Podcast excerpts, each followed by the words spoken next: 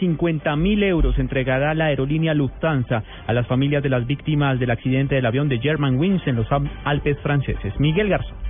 La compañía Lufthansa decidió ofrecer una ayuda de 50 mil euros a los familiares de cada uno de los pasajeros fallecidos en el siniestro del avión Germanwings este martes. Esta cantidad será pagada de inmediato, independientemente de las indemnizaciones que puedan reclamarse posteriormente. Un portavoz de la aerolínea dijo, sin embargo, que en los procesos de indemnizaciones que comienzan ya a cobrar forma, la compañía aceptará solamente una responsabilidad limitada.